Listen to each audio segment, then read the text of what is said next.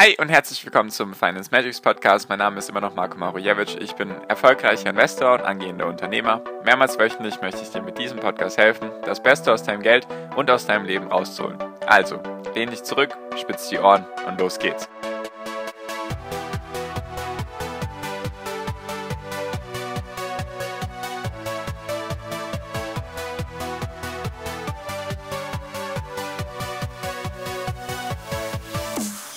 Hi und herzlich willkommen zum Finance Magics Podcast. Wir sind heute bei Folge 251 und heute geht es um die ganzen Sachen, die aktuell gerade passiert sind in den letzten Tagen und gerade passieren.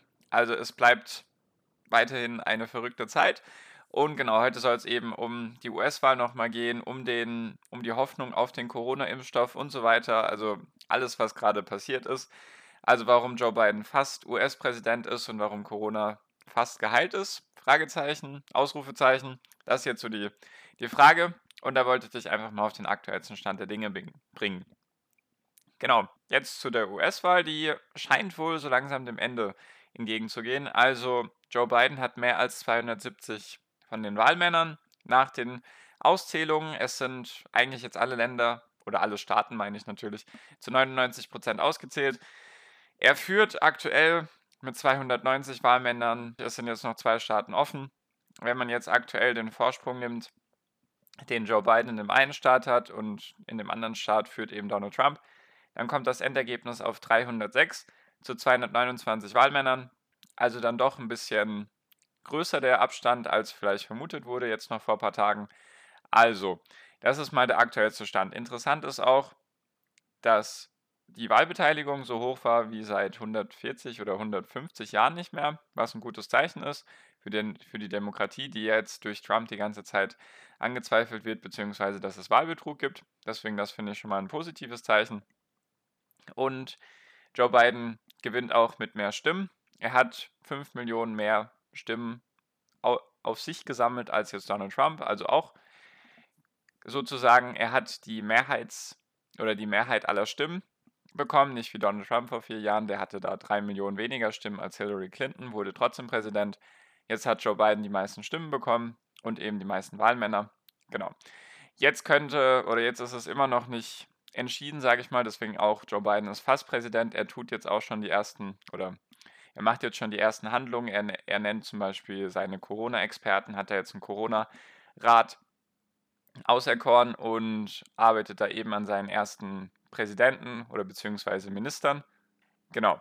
Also der ist da zumindest schon mal am Tun. Donald Trump irgendwie hat das noch nicht eingesehen, da er wird aktuell sehr stark eigentlich dazu überredet, dass er aufgeben soll, zumindest auch seine Frau, also Melania Trump hat ihm wohl zu nahe gelegt oder ans Herz gelegt, dass er aufhören soll, also dass er die Niederlage akzeptieren soll. Hat er wohl noch nicht gemacht. Deswegen ich bin gespannt. Also es laufen aktuell immer noch Klagen und neue Zählungen sind wohl immer noch nicht durch das Thema. Also es bleibt weiterhin spannend. Nur es wird jetzt immer schwerer für ihn, irgendwas dagegen tun zu können, einfach weil der Vorsprung, den Joe Biden in den wichtigen Swing States hat, ist jetzt höher als 0,5 Prozent.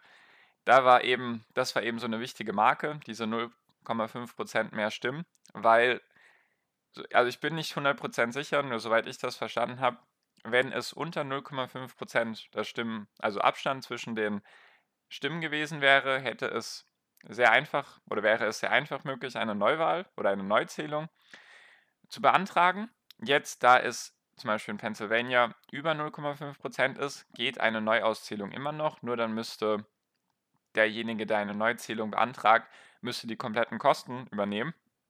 Das kostet eben mehrere Millionen. Und warum das Donald Trump schwerfallen könnte und seinem Team ist eben, weil sie gar kein Geld mehr haben tatsächlich, sondern sie haben jetzt eher schon Wahlkampfschulden und sind jetzt eher dabei, noch mehr Geld einzusammeln von den, von den Mitgliedern oder von ihren Unterstützern. Deswegen ist jetzt die Frage, wie viel Geld haben diese Unterstützer? Gibt es deswegen nochmal Neuzählungen oder wie genau entwickelt es sich da jetzt weiter? Also aktuell sehe ich eher große Chancen, dass Joe Biden Präsident ist, also durch die Wahlmänner ist er schon bestätigt worden. Ich hoffe einfach nur, dass es keine weiteren Gerichtsverfahren gibt, beziehungsweise dass jetzt einfach schnell von der Seite von Trump eingesehen wird, dass das keinen Sinn macht. Darauf baue ich. Deswegen sage ich, Joe Biden ist fast Präsident, sagen wir mal mit 99 99-prozentiger Wahrscheinlichkeit. Genau, also kann man sagen, US-Wahl zumindest mal einen Haken dran. Und der andere Punkt, der jetzt erst gestern, also du hörst die Aufnahme am 10.11. und am 9.11., kam eine Impfstoffhoffnung tatsächlich. Auf einem Uhr plötzlich irgendwie aus dem Nichts hatte ich das Gefühl und die Börsen sind durchgedreht. Also der DAX ist gestern, glaube ich, um 5% gestiegen, Dow Jones um 6%, SP 500 auch irgendwie 4-5%. Dow Jones und SP 500 haben neues Allzeithoch markiert. Also da war auf jeden Fall einiges los. Wer mir nochmal sagen möchte, Börse ist langweilig, der hat gestern auf jeden Fall den Tag nicht mitbekommen. Da ging es auf jeden Fall heiß her. Und genau die Impfstoffhoffnung kommt von BioNTech und Pfizer. BioNTech ist ja ein deutsches Unternehmen und Pfizer eben aus den USA. Und da geht es jetzt darum, dass in der dritten Studie oder beziehungsweise in der dritten Phase von dem Medikament von BioNTech und Pfizer kam es eben zu einer 90-prozentigen zu einem 90-prozentigen Schutz gegen eine Corona-Infektion. Da wurden 43.500 Menschen getestet sozusagen mit einem Placebo und eben kein Placebo. Also Placebo gegen sozusagen das Corona-Medikament von den beiden Unternehmen.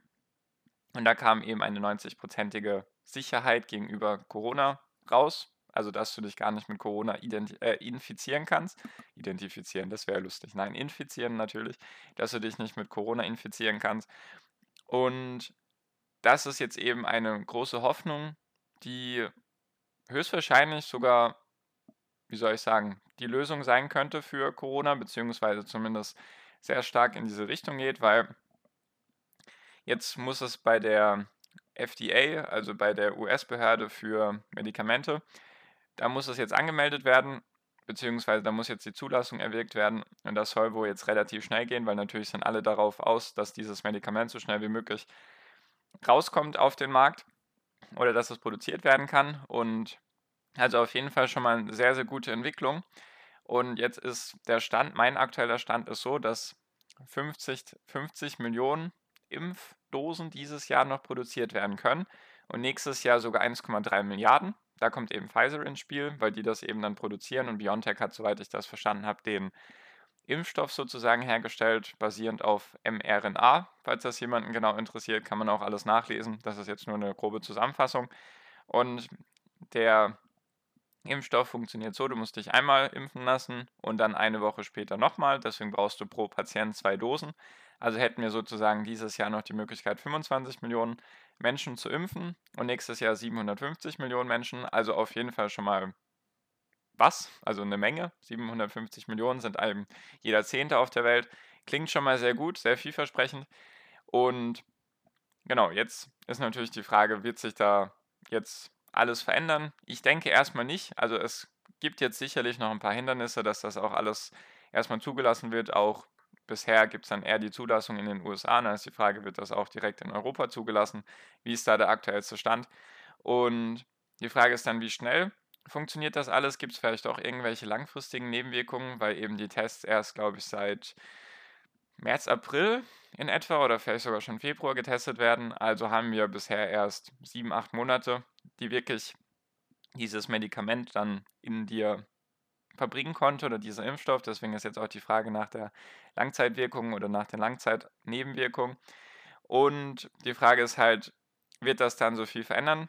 Also es wird sicherlich einiges verändern. Die Frage ist nur, weil gestern sind zum Beispiel auch die ganzen Airlines und die ganzen Kreuzfahrtschiffunternehmen und die ganzen Tourismusunternehmen sind alle durch die Decke mit teilweise 20 bis 40 Prozent sind die gestiegen. Die Frage, ist das verfrüht oder ist das jetzt einfach wieder, die Börse nimmt die Zukunft vorweg und deswegen ist das jetzt, also rechnet gerade die Börse damit, dass das jetzt alles sehr schnell geht und alles sehr glatt läuft und dann kommen, werden sozusagen alle geimpft und dann ist alles wieder gut.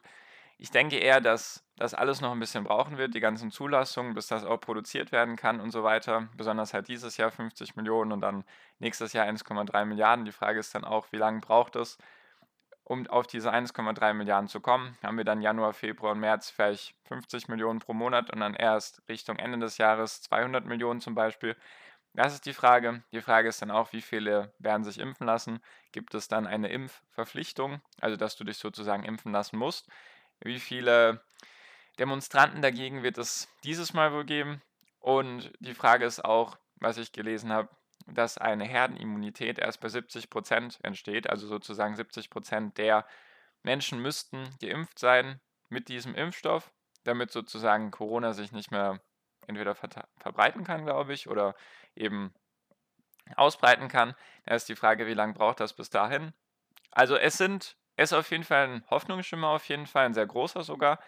Das Licht am Ende des Tunnels leuchtet auf jeden Fall schon mal, nur die Sachen dahin, denke ich, dass da auf jeden Fall noch ein paar Hindernisse entstehen könnten. Wenn es halt irgendwie schlechte Nachrichten gibt, dann könnte sich das alles verzögern. Da könnten auch nochmal die Aktien abschmieren. Also ich sag mal, die großen Unternehmen, also die Corona-Verlierer, die Technologiewerte sind gestern zum Beispiel alle abgeschmiert mit 10 bis 20 Prozent teilweise. Einfach weil jetzt dieses Stay at Home und Homeoffice und so weiter jetzt erstmal nicht mehr so interessant ist aktuell oder zumindest ein bisschen weniger interessant ist, weil es eben diese Hoffnung gibt, da ist jetzt die Frage, wie entwickelt sich das? Also es bleibt auf jeden Fall spannend. Wir haben gerade auch aktuell sehr, sehr viel zu verdauen auf einmal. Wir haben einen neuen Präsidenten. Wir haben jedoch auch einen alten Präsidenten, der sich noch nicht seiner Niederlage eingestanden ist oder der die Niederlage noch nicht akzeptiert hat. Dann haben wir auch aktuell jetzt die Hoffnung mit dem Impfstoff. Dann haben wir natürlich auch noch die Corona-Infektion oder die infizierten Zahlen, die weiterhin steigen. Also es bleibt weiterhin spannend. Es ist alles es wird besser, sage ich mal, jetzt mit dem Impfstoff und auch, dass jetzt die US-Wahl zumindest mal durch ist und also es wird, es geht in eine richtige Richtung, sage ich mal. Die Frage ist nur, wie schnell wird das jetzt gehen und was kommt dann noch alles auf uns zu. Also es bleibt meiner Meinung nach auf jeden Fall in Zukunft sehr stark volatil, dass die Volatilität eben weiterhin stark sein wird. Und genau, wenn es irgendwelche Neuerungen gibt bei irgendwelchen Sachen, dann berichte ich dir natürlich gerne davon. Auf jeden Fall würde ich sagen, Joe Biden ist fast Präsident. Und Corona hat auf jeden Fall jetzt gerade einen starken Gegner bekommen mit dem Impfstoff von 90 Prozent. Ist auf jeden Fall schon mal etwas. Und genau, also die Hoffnung ist da. Mal schauen, wohin das geht. Mal gucken, wohin die Börsen auch tendieren. Weiß natürlich niemand. Ich berichte dir, wenn ich irgendwelche neueren Sachen habe oder irgendwelche Gedanken zu den Sachen. Ich werde auch nochmal die Politik von Joe Biden präsentieren und dann auch nochmal, vielleicht jetzt Gewinner durch den Impfstoff und Verlierer durch den Impfstoff. Genau, also da kommt auf jeden Fall noch was, deswegen sehr gerne auch den Podcast abonnieren und den ersten Link in der Podcast-Beschreibung anklicken, dann kommst du auch in meine WhatsApp-Gruppe. Hier kannst du dich dann auch gerne mit anderen Investoren austauschen. Genau, das war's für diese Folge von mir. Ich danke dir für deine Aufmerksamkeit bis hierhin und wünsche dir immer noch am Ende einen wunderschönen Tag, eine wunderschöne Restwoche. Genieß dein Leben und mach dein Ding. Bleib gesund und pass auf dich auf und viel finanziellen Erfolg dir. Dein Marco, ciao, mach's gut.